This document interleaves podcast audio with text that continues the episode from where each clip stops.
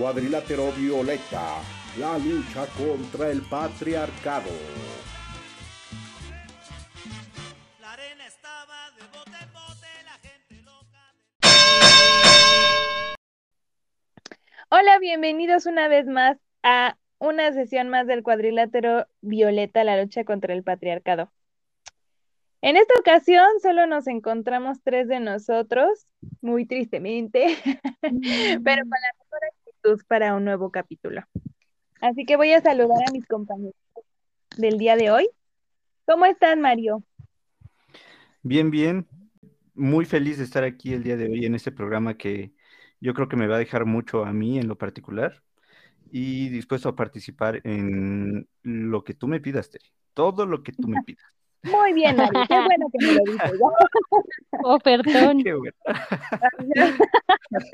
Sí, sí, ahorita a ver en qué te pongo a hacer. Vale, gracias. ¿Y tu amiguita Sandra, cómo estás? Bien, aquí emocionada de- del programa de hoy con un tema que me gusta mucho, que, que creo que es la última parte de lo que he visto en el feminismo y me parece interesante. Entonces estoy contenta, emocionada, ahora, ahora sorprendida con la propuesta de Mario, pensar si va a estar disponible para todas las personas que conformamos este episodio. Entonces, este, a ver si luego me hace esa oferta también.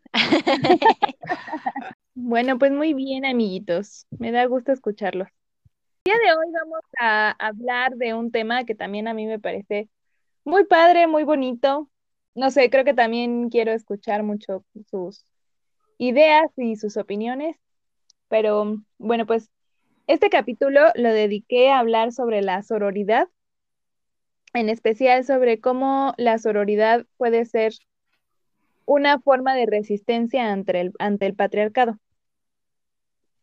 Entonces, para empezar, me gustaría dar una muy chiquita introducción, más bien hablándoles sobre qué significa la sororidad y ya para darle paso a las preguntas. Em, el término sororidad viene del latín soror, que significa hermana, y de ahí viene la palabra hermandad. Entonces, la sororidad es bueno, em, etimológicamente hablando, tiene que ver con la hermandad, pero entre hermanas mujeres.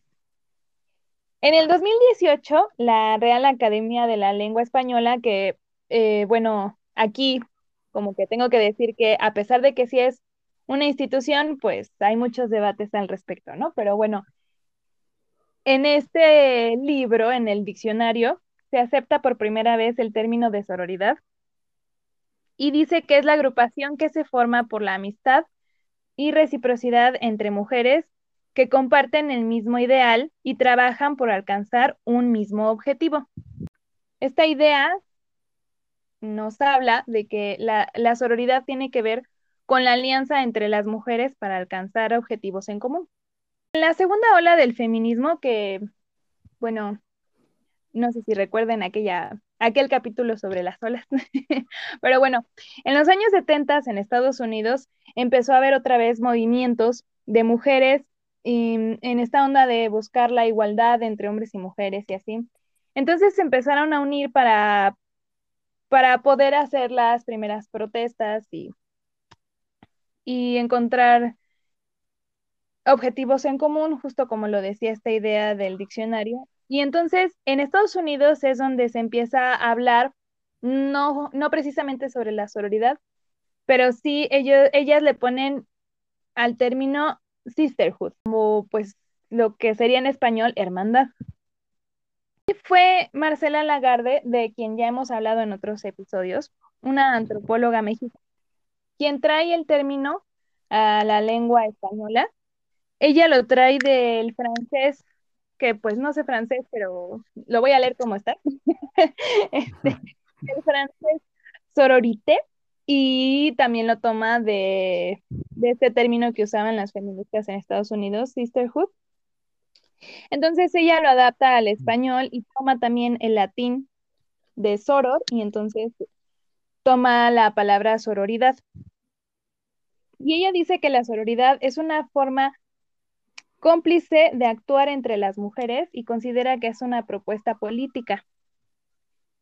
Dice que es una amistad entre mujeres que pueden ser diferentes o pueden ser iguales, que se vuelven cómplices y que trabajan y crean juntas em, una red de apoyo.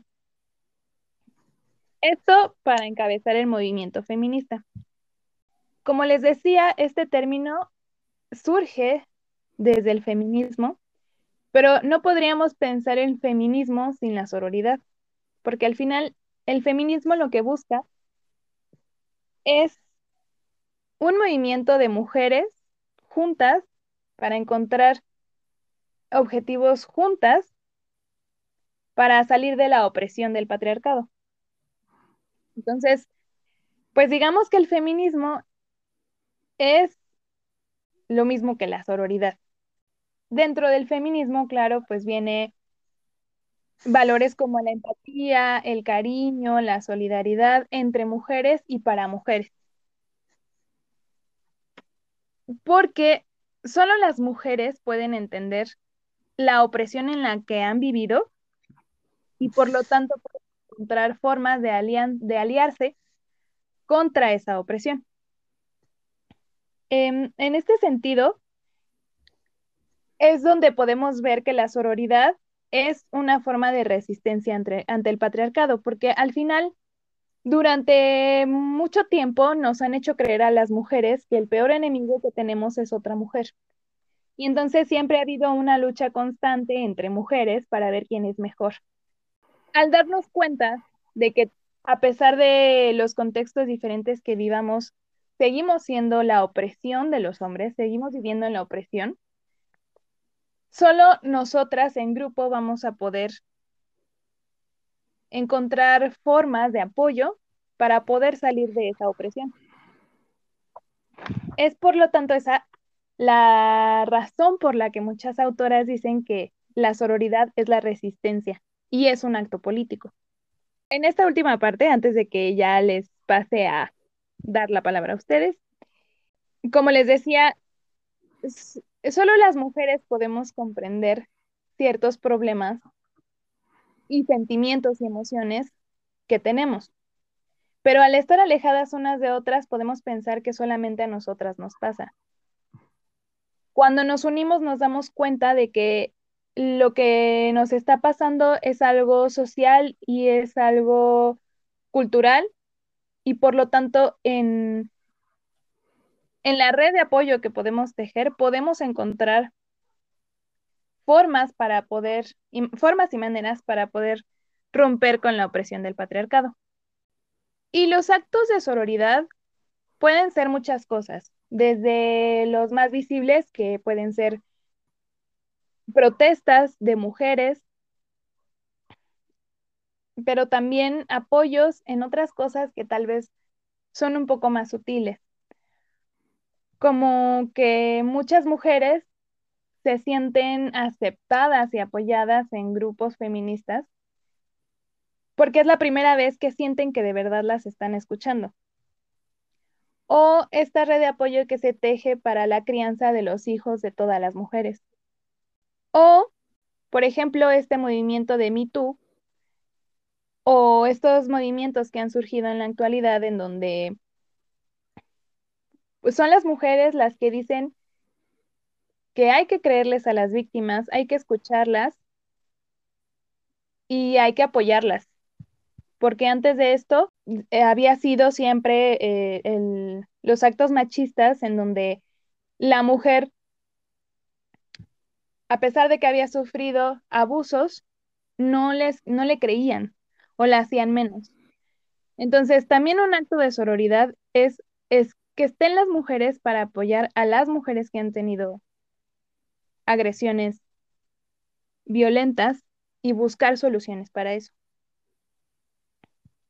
Y bueno, así podríamos hablar sobre muchas otras cosas en la sororidad. Como les digo, la sororidad tiene que ver con la solidaridad, la empatía, el amor entre mujeres. Y bueno, justo de estas cosas me gustaría hablar en el programa. Pero me gustaría empezar hablando un poco sobre esto que dije, sobre el mito de que el peor enemigo de una mujer es otra mujer. Entonces, para empezar, Me gustaría preguntarle directamente a mi amiguita Sandra. ¿Te has dado cuenta de que has vivido con esta idea en tu cabeza? ¿Realmente ha habido momentos en tu vida en donde has sentido que sí tienes que hacer competencia con otras mujeres? ¡Qué miedo! Ah. Pues mira, eh, personalmente no creo que sea así, ¿no? Pero, o sea, no creo que una mujer sea el peor enemigo de una mujer. Mm, creo que nunca lo he pensado. Digo, ahora estoy más que segura. De hecho, creo que ahora lo veo como justo una posición política bastante fuerte del feminismo, ¿no? Apelar a esa sororidad. Digo, ahora es como más consciente. Anteriormente no creo tampoco haberlo pensado, aunque sí había momentos, o creo que sí hay momentos que nos ponen eso, ¿no? Pero yo recuerdo pues que siempre me ha molestado esa parte, ¿no? O sea, de cuando tú le hablas, por ejemplo, a una mujer de repente del feminismo, que no está involucrada en él, obviamente, lo primero que dice es, ay, pero las mujeres son las peores enemigas de las mujeres, ¿no? O sea, yo sí puedo sufrir violencia, pero es de parte de otra mujer. Yo digo, es que no es cierto. pero sí te lo hacen pensar. Digo, creo que el escenario está puesto para que tú de repente lo pienses, ¿no? El hecho, por ejemplo, que llegues a un lugar de trabajo y que entonces, aunque tú no quieras, por ejemplo, pues llevarte mal con las mujeres, creo que las reglas que te ponen es para eso, ¿no? Como una constante competencia. Pues esa sería mi respuesta. Digo, no lo pienso, aunque creo que interiormente, pues habrá algunas actitudes que sí habrán pasado por ese pensamiento, ¿no? De decir, ay, malditas viejas, ah. Pero justo en analizándolo, pues es eso, ¿no? No creo que sea real, no creo que sea una cuestión tangible, sino que más bien nos hacen entrar como en esta dinámica patriarcal de, de separar a las mujeres. Si yo pensando, bueno, haciendo este capítulo y pensando mucho sobre, sobre este mito del que les hablo, yo sí lo he sentido como parte de, de cómo me han educado, ha sido mi contexto a lo largo de la vida. Yo sí he escuchado a muchas mujeres, incluso mujeres que son cercanas a mí, que ellas sí creen que las mujeres pues son las peores enemigas que puedes tener. Y que, y que sí tienes que estar, eso creo que no lo, no lo hacen tan consciente, pero, pero sí lo hacen ver como que debes de estar en una constante lucha entre ellas, ¿no? Es como una competencia para ver quién es más bonita, quién es más inteligente, quién gana el mejor partido. Eso sí lo he tenido mucho eh, durante muchos años, ya creo que, o sea, no, es que yo lo reproduzca tal cual, pero sí era una idea que me habían instalado en mi cabeza. Personalmente creo que no me ha llegado a pasar tanto el sentirme como compitiendo con alguien más, pero sí debo de aceptar que sí ha habido momentos en los que me doy cuenta de que sí me estoy dejando llevar por esa idea pero bueno, ya ahora ya lo, lo analizo desde otra perspectiva. Y pues claro, obviamente, como les digo, creo que el, estar en el feminismo, pues te cambia los paradigmas y este es uno de ellos también. Y bueno, ya para poderle dar la palabra a Mario, porque siento que aquí nada más se está viendo de un lado a otro. Gracias por invitar, va a decir Gracias, presente. Mario, ¿sigues ahí? ¿Ya te dormiste? no, aquí estoy, estoy poniendo mucha atención. Ah, muy bien, muy bien. Bueno, la pregunta hacia ti sería, Mario, ¿tú crees que tú viéndolo desde afuera, porque pues no eres una mujer, no vives en esta competencia, pero viéndolo desde afuera, ¿tú cómo ves a las mujeres? ¿Tú crees que sí exista esta idea de, de este mito del que hablamos? eso es muy difícil de contestar. Creo que yo concuerdo mucho con, Sandy, ¿no? Eh, y bueno, también contigo porque creo que dijiste más o menos algo muy parecido. Y es que el contexto pone las cosas ahí para que se dé este conflicto. Y el sistema implementa una serie de, digamos, normas, por así decirlo, en donde eh, pues está la, más bien que impulsa esta, esta parte de, que es muy conocida, ¿no? Y que es muy famosa, que es este, la competencia del amor romántico, por así decirlo, en donde pues se pelean por alguien, ¿no? O incluso también las diferencias socioeconómicas. También existe esta parte de, de, la importancia que se le da mucho a lo estético y a los bienes que te pueden permitir parecer más estética, ¿no? Más estética de alguna forma. Son cosas que han sido interiorizadas en, las mujeres, ¿no? Por, por crecer y estar permeadas por un sistema patriarcal. Yo, yo lo considero así. Y que precisamente yo la estaba escuchando, es muy difícil de, de salir de eso, ¿no? Pese que a, ustedes pues son más conscientes de ello, aún tienen estos rasgos algunas ocasiones. Claro, ya lo ven de otra forma y se dan cuenta, pero eso no quita que estén presentando esos rasgos, ¿no? Entonces, este, toda esa parte de discriminación en cuanto a, pues discriminación por estas tres eh, famosísimas este, causas, ¿no? Que son la raza, el género y la clase, ¿no? Y que generan, eh, bueno, en, en general, eh, pues un rechazo entre individuos, pero también se ve en las mujeres reflejado, ¿no?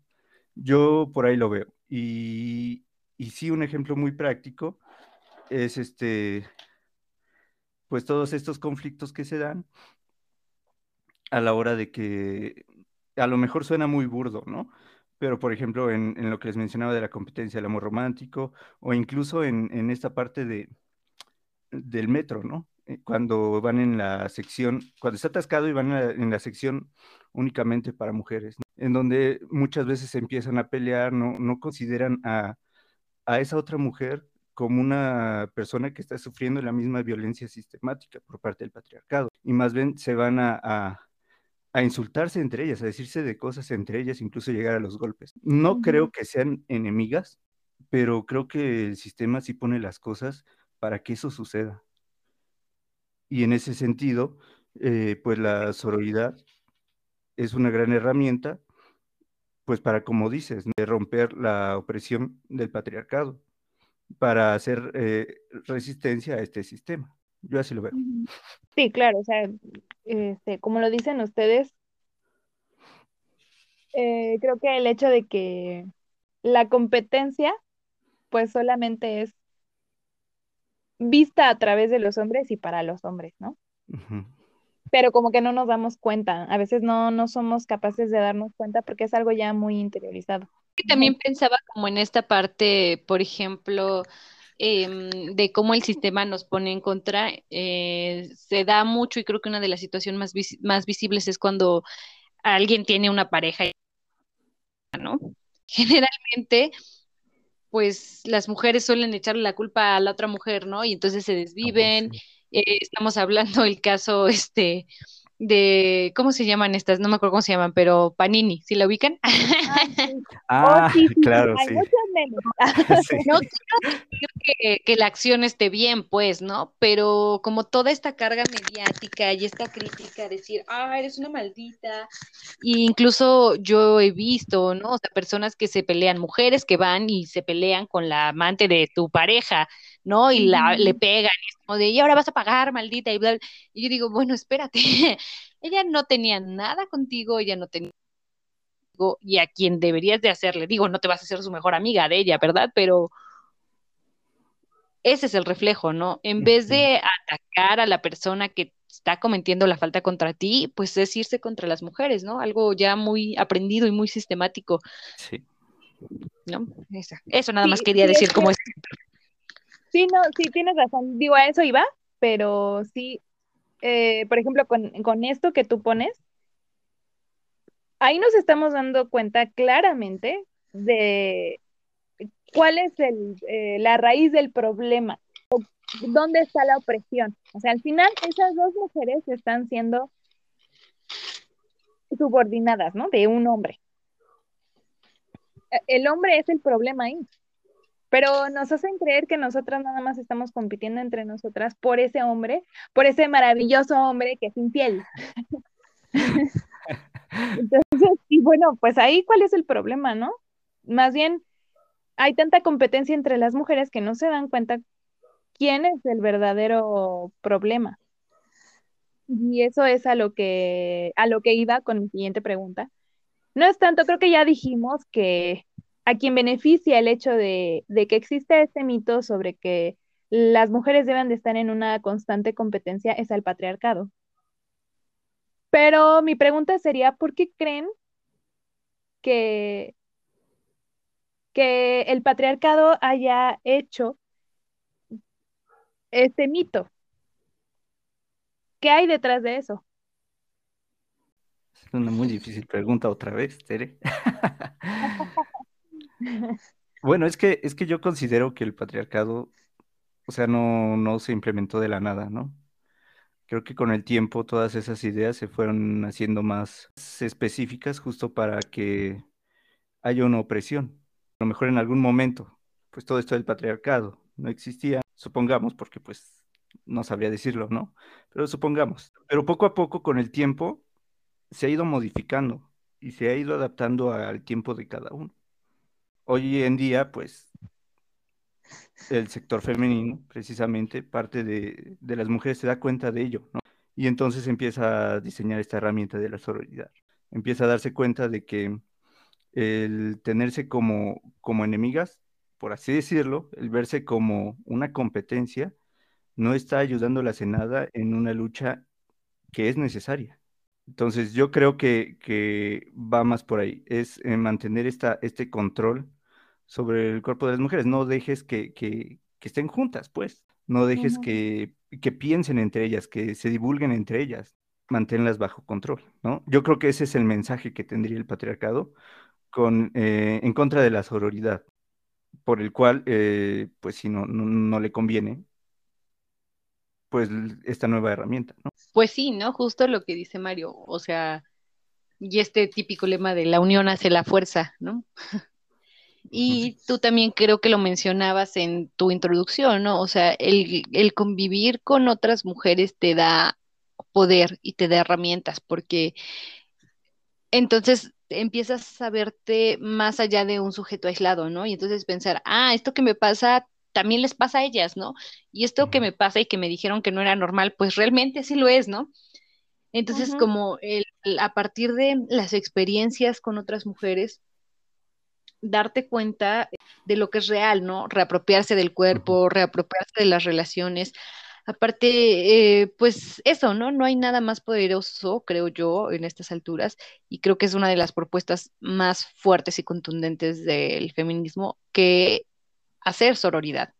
El unirte con mujeres, el tener espacios, porque generalmente los espacios que encuentran las mujeres, espacios seguros, pues son con mujeres, ¿no? Pues sí. No se van a dar con hombres, son entre nosotras. Y eso te da una libertad impresionante, ¿no? Una seguridad también impresionante y una comprensión que es importante para todo, para crear, para desenvolverte, para desarrollar mil cosas, para tener la fuerza, para conocer y obviamente para empezar a ejercer una fuerza de poder. Entonces, pues obviamente el patriarcado no quiere esto. Entonces es desarmar a las mujeres, segregarlas, uh -huh. pero cuando tienes una unidad, pues obviamente es mucho más difícil hacer estos cambios. Por eso el patriarcado, pues no, no le conviene que prospere.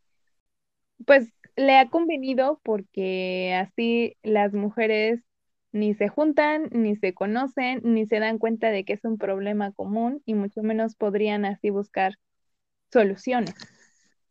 Y me gusta mucho lo que dice Sandra, que al poder unirse las mujeres y al encontrar cosas en común y al empezar a tener herramientas para poder crear cosas, pues empiezan a tener poder. Y al final eso es algo a lo que el patriarcado pues siempre le ha tenido miedo y pues también creo que al tenerlas aisladas, porque al final también esto tiene que ver con el espacio público y el espacio privado, el hecho de que las mujeres sean las que por lo general siempre han estado en los espacios privados y los hombres en los espacios públicos. Entonces, en los espacios privados es un poco más complicado que las mujeres puedan acercarse entre ellas y formar alianzas. pues también ahí se ve muy claramente que los hombres no quieren que las mujeres siquiera se conozcan entre ellas, ¿no? Eh, pero bueno, también decir que no es que e, esta idea de, de poner a las mujeres en contra una de las otras, pues es, es eso, como para que no se den cuenta quién es el verdadero enemigo, que en sí, digamos, no es que como tal sean los hombres, sino más bien el machismo y el patriarcado. Pero pues al final los hombres lo reproducen. Entonces sí, obviamente la sororidad pues es, yo también creo, el, el arma necesaria para poder combatir la, opresión. Eh, pues quiero que me, me hablen un poco sobre qué piensan de la introducción, sobre qué es la sororidad. Así a grandes rasgos, ¿ustedes qué, qué pensarían? Ah, pues mira, más allá de tu introducción, te voy a decir eh, qué es lo que yo consideraba, ¿no? Sin ser tan específico, cuando yo escuchaba esta palabra de sororidad. Y a mí me parecía eh, una contraparte, con todo lo que implica contraparte, de lo que es eh, lo que hablamos alguna vez en, algún programa, el pacto patriarcal.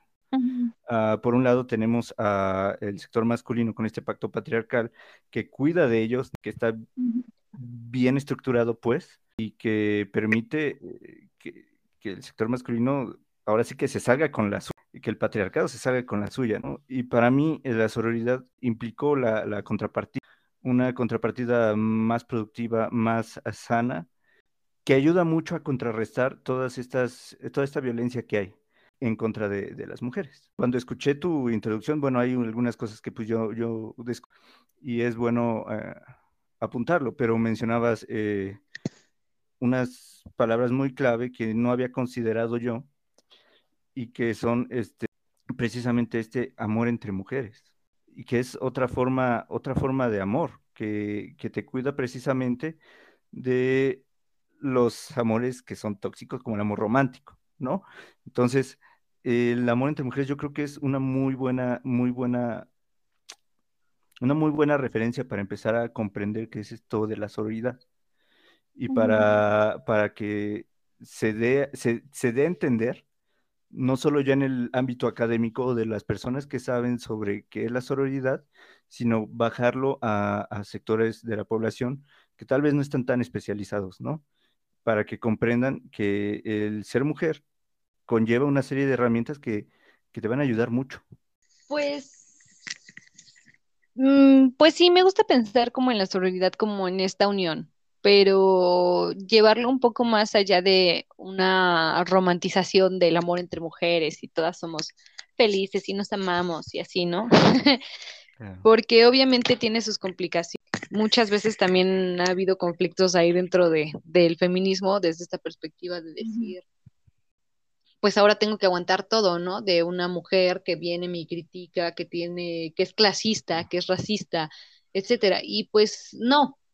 Se trata de que ahora todas van a ser mis mejores amigas y que a todas me van a caer bien, ¿no? Pues es lógico que, que somos humanos y que las cosas pues no funcionan de esa manera. Pero al final eh, es darte cuenta que, que el enemigo no es la mujer, ¿no? que, tu peor enemigo no es otra mujer. una mujer puede infligir violencia contra otra, claro. Una mujer puede ponerle trabas a otra, claro. Pero hay algo bien interesante con una frase que yo me quedé en algún curso que tomé que decían, pues sí, a lo mejor eh, yo puedo recibir violencia de otra mujer, de mi madre, de mi, incluso las parejas lesbianas, ¿no? de mi pareja, de la muchacha enfrente, de cualquier mujer que se me cruce, pero al final yo salgo a la calle y no tengo miedo de que una mujer me mate. No tengo miedo de que una mujer me viole. No, entonces es justo ese, ese, ese golpazo de darse cuenta, ok, el enemigo no somos nosotras. Y no porque no podamos ejercer violencia, porque también lo podemos hacer, podemos reproducir esa violencia, ¿no? Que muchas veces pasa, ¿no?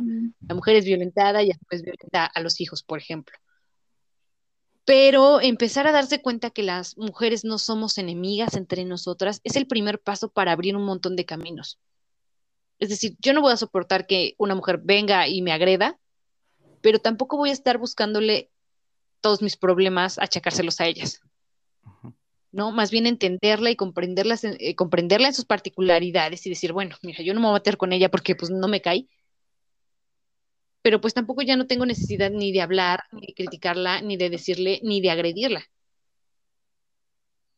Entonces, para mí eso, de eso va la sororidad, de, de, de entender la situación de las otras mujeres y ser capaz de reunirte y apropiarte de ese cariño y de esos saberes con aquellas mujeres que sí congenian contigo.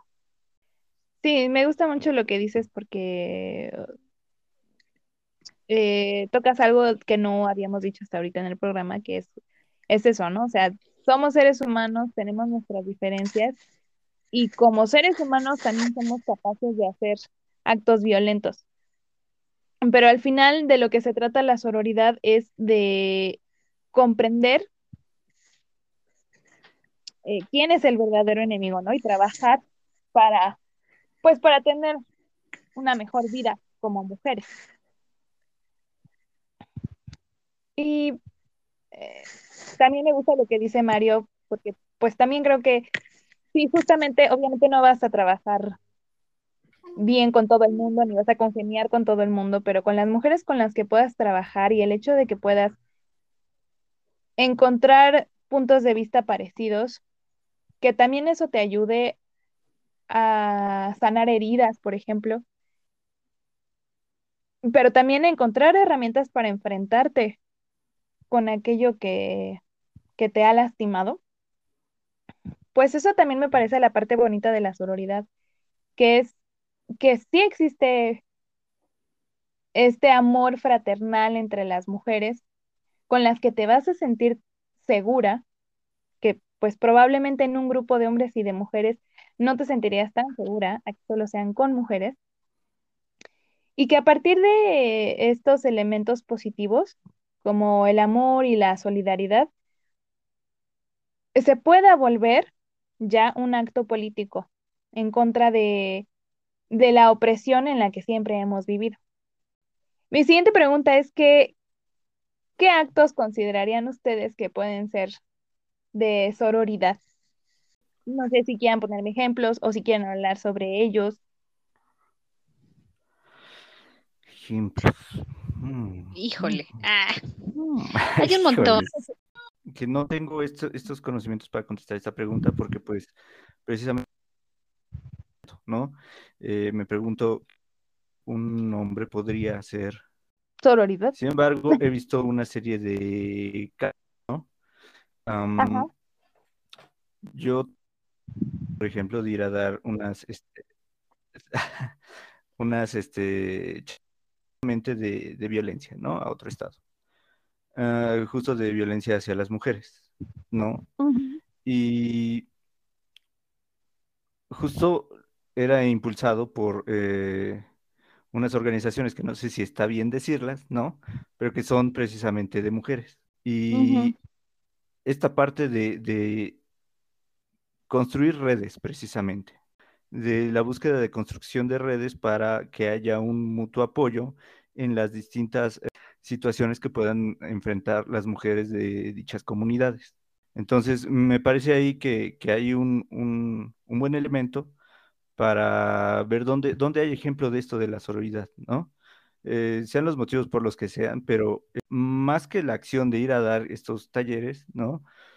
La respuesta de la gente en cuestión que, estuvo dentro de estos talleres, pues fue muy padre. Eh, yo con eso me quedé mucho a la hora de, de estar ahí, de estar presente. Que son personas que una vez que les estas herramientas, empiezan a aplicarlas y empieza a haber una serie de diálogos entre ellas para mejorar eh, su calidad de vida. Entonces, ese sería como el ejemplo, pues yo que tengo más presente de, esta sororidad. Como te digo, eh, pues desafortunadamente eh, pertenezco a otro sector en donde se invisibiliza mucho eso, ¿no? Vale, pues eso, ¿no? Yo creo que hay muchísimos ejemplos de, de lo que es sororidad. uno de los principales y tal vez el más fuerte es el aprender a hacer una reconciliación con nuestras ancestras. Como las peleas eh, que sean, que son ríspidas, ¿no? Entre madre y hija. Y creo que un avance no aceptar la violencia también que puede haber en las familias, sino como el hacer nuevas relaciones, sanar esas relaciones, que dan una paz inmensa. Otra es eh, volver a de nuestras ancestras, también creo que es una, un claro ejemplo. Mm, los apoyos, eh, todo esto, ya lo hablamos, ¿no? Por ejemplo, la ley Olimpia, ¿no? Una cuestión de que ya le pasó a ella una circunstancia y no quiere que se repita. Parte de dar y apoyar a las otras mujeres. Eh, hay muchísimas asociaciones civiles. Eh, las mismas marchas feministas son una representación inmensa de la sororidad justo hablando de mujeres que van a, a luchar y a protestar por circunstancias que a lo mejor no están pasando ellas, ¿no? Pero es justo entender que va más allá, ¿no? Y, y ser capaz de ser empática con las demás y abrazarlas, ¿no? Y tan solo, tan solo el tener una amiga, tan solo el dejar de decir, oh, yo solo tengo amigos hombres porque los hombres son más, este, son, son menos peores que las mujeres como amigas, ¿no? Son más sinceros, ¿no? Es lo que Ajá. Sí, se sí, dice. ¿no? Entonces, empezar a reivindicar nuestras amistades, valorarlas. Pa- pues para mí todo es sororidad en muchísimos aspectos, ¿no? Cuando voy a la casa de una amiga, cuando me siento triste, cuando le llamo, cuando me hace una sopita, cuando nos abrazamos, cuando lloriqueamos. Porque parecieran cosas como muy X, pero son muy sanadoras, ¿no? Y creo que justo ahí está la sororidad todo el tiempo. Nada más replantearnos nuestras relaciones con otras mujeres. Con relaciones más sanas con otras mujeres, ¿no? Y, y eh, yo sí soy de la idea de que eh, entre más amigas, mejor. Porque, como lo decía desde la introducción, yo sí considero que solo otra mujer puede llegar a, a entenderte en muchos sentidos, no solamente en un sentido físico, pero pues solo las mujeres, así como solo los hombres entienden ciertas cosas por ser hombres, pues también creo que nosotras por ser mujeres, mm, solitas podemos eh, darnos apoyo en muchas circunstancias que los hombres pues no, no son capaces de comprendernos. Entonces, sí, yo también creo que los, pues desde tener amistades valiosas, o sea, seguir cuidando tus relaciones con las mujeres, ¿no? Con las amistades, con tu familia. Eh, como también lo decía, creo que el hecho de que a veces pasa que no es que puedas tener a una mujer cerca de ti, pero también creo que a partir de lo que otras mujeres dicen, lo que escriben, lo que eh, las artistas, etcétera, son capaces de transmitir cosas que también puedes llegar a conectar. Y entonces ya te sientes apoyada o te sientes escuchada, aunque no conozcas a estas mujeres. Así es. También me, me viene mucho a la cabeza una cosa que incluso estuve, vi en una imagen, no me acuerdo si esta semana o la anterior, que pues un acto de sororidad también es no convertirte en la amante de alguien. Y, y creo que eso es algo más complejo de lo que, de lo que parece. Pero, pero sí verlo desde el punto de vista de, pues, no seguir fomentando ciertas actitudes negativas de parte de los hombres, ¿no? Eh, esto de, pues yo no, no quiero ser parte a lo mejor de un engaño, ¿no? Porque es justamente eso, un engaño hacia otra mujer. También me parece un acto de sororidad, no, no involucrarte en ese tipo de actos. Claro, Mm. aunque yo tengo ahí, por ejemplo, bueno, ahí yo tengo como una cierta, no me termina de convencer, digo, no porque no sea lógico, pues, pero creo que a veces caer como en este tipo de frases puede ser em, revictimizante. Y otra vez la culpa de que sea una relación fuera de la pareja o que engañe el hombre, es como pasa a ser culpa de la mujer, ¿sabes? tú como mujer apoyando a otra mujer tienes que decir no. Cuando, o sea, digo, la idea está bien, pues en general, obviamente uno apela que pues que hagamos eso entre mujeres, ¿no?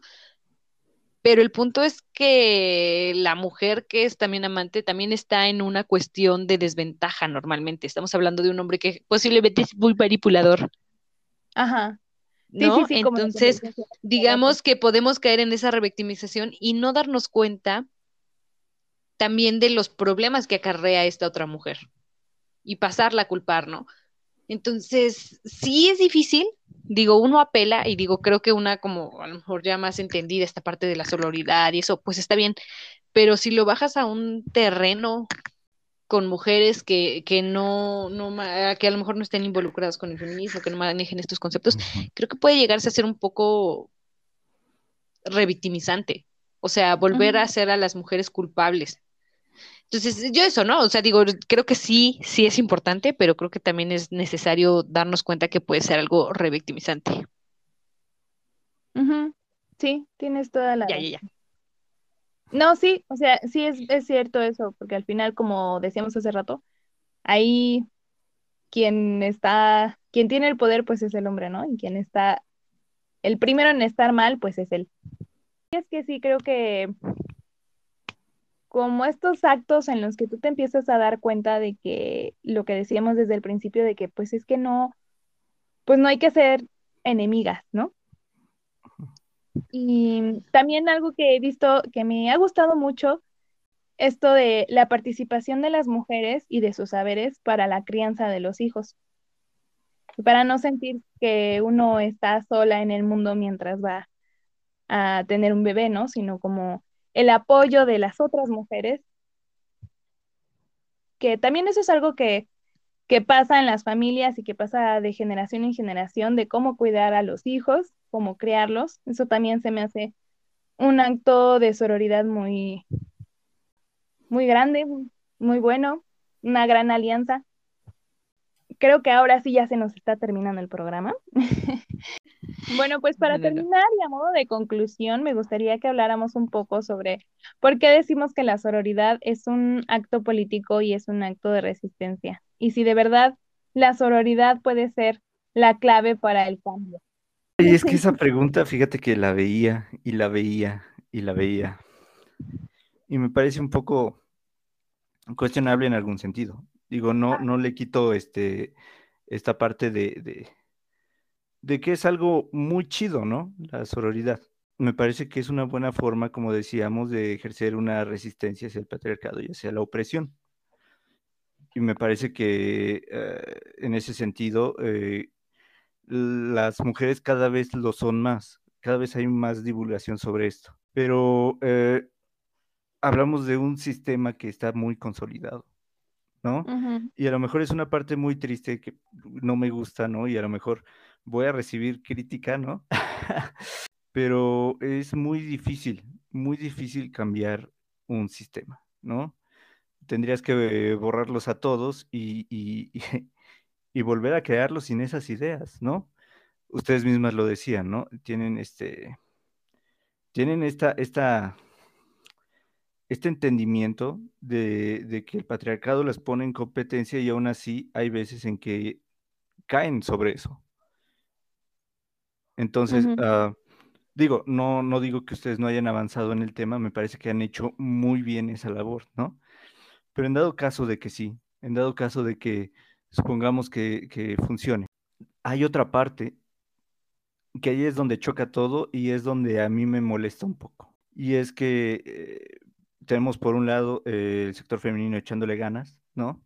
Y tenemos por otro lado el sector masculino tirándoles piedras, ¿no? O sea, podrán sí hacer resistencia, pero si el sector masculino no está poniendo de su parte, el sistema mm, permanecerá y permanecerá. Y aún así, si pusiera de su parte, aún quedarían rasgos de ese patriarcado. Entonces, en ese sentido, sí, o sea, cambiar el sistema como tal, no.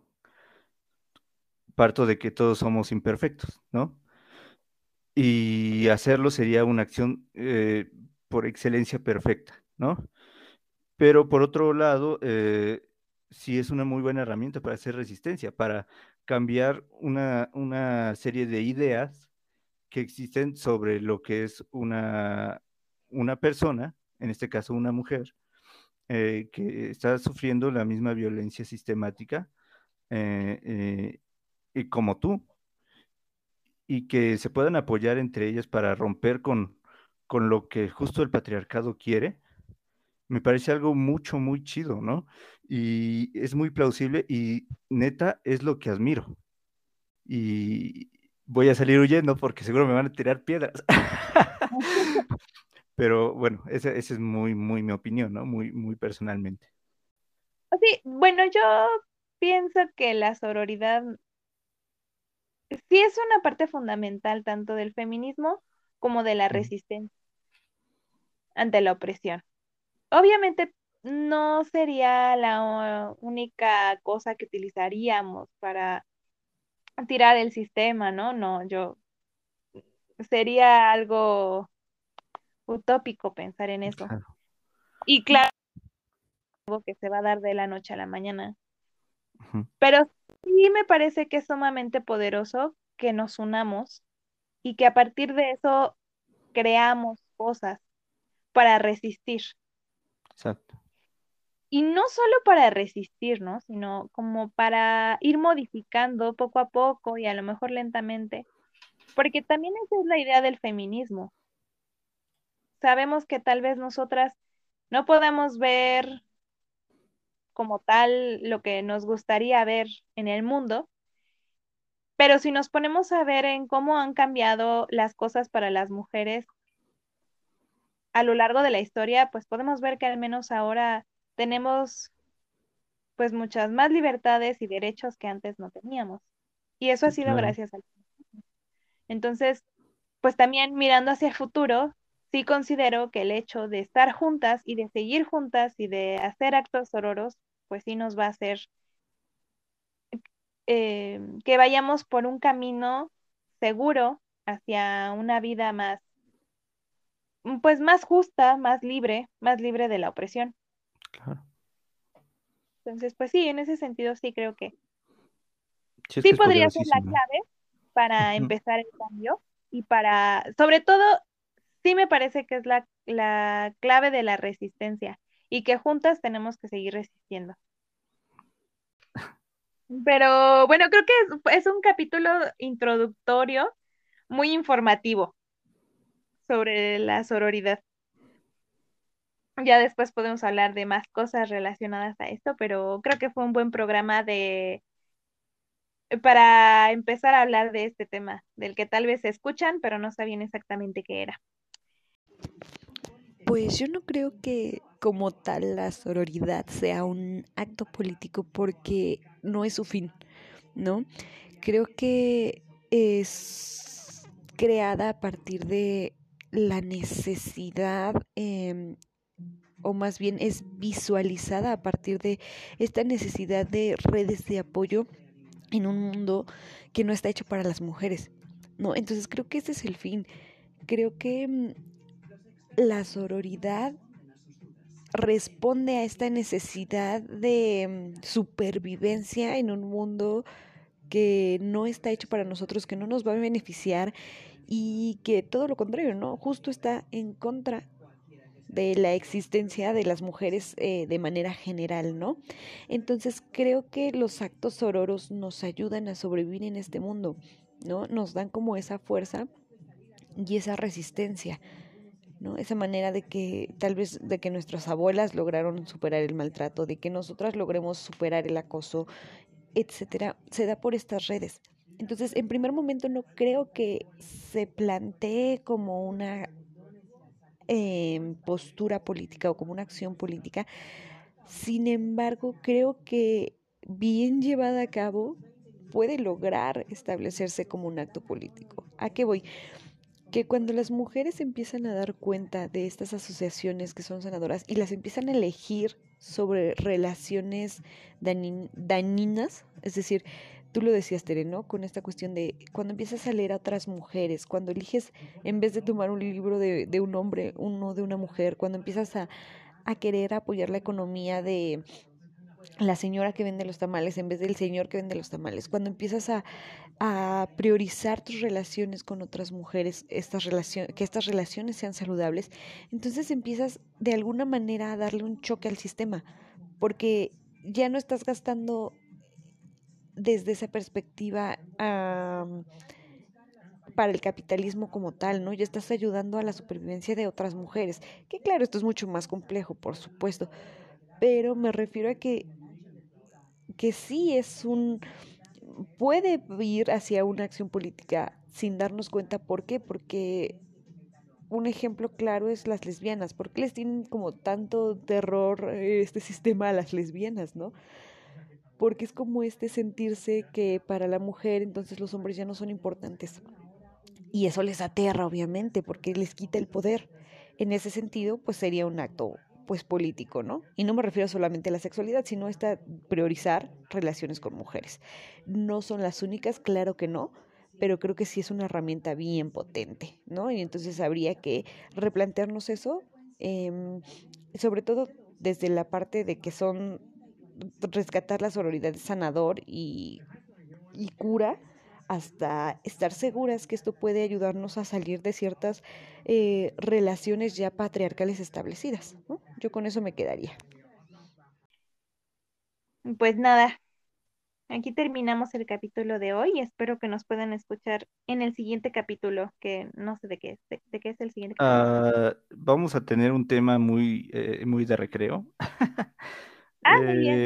Eh, más en, en torno a opiniones, un poco más, este, un poco, un poco menos más metodológico, quizás salga parte de, de- de teorizaciones, no lo sé.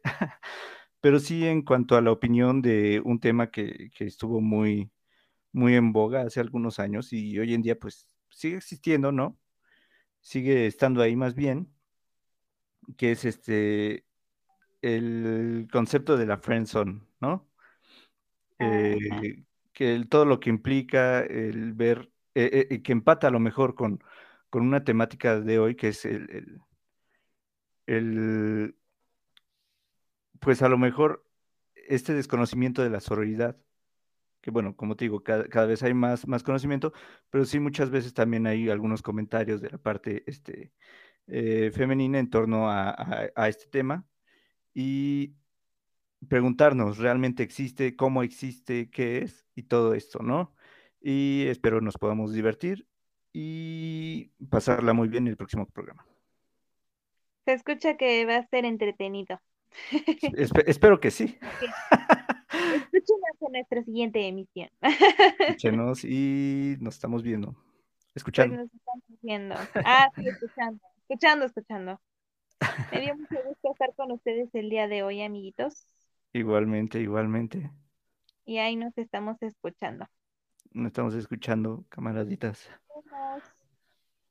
Bye. Cuídense, bye. En esta esquina, el Santo y Cavernario.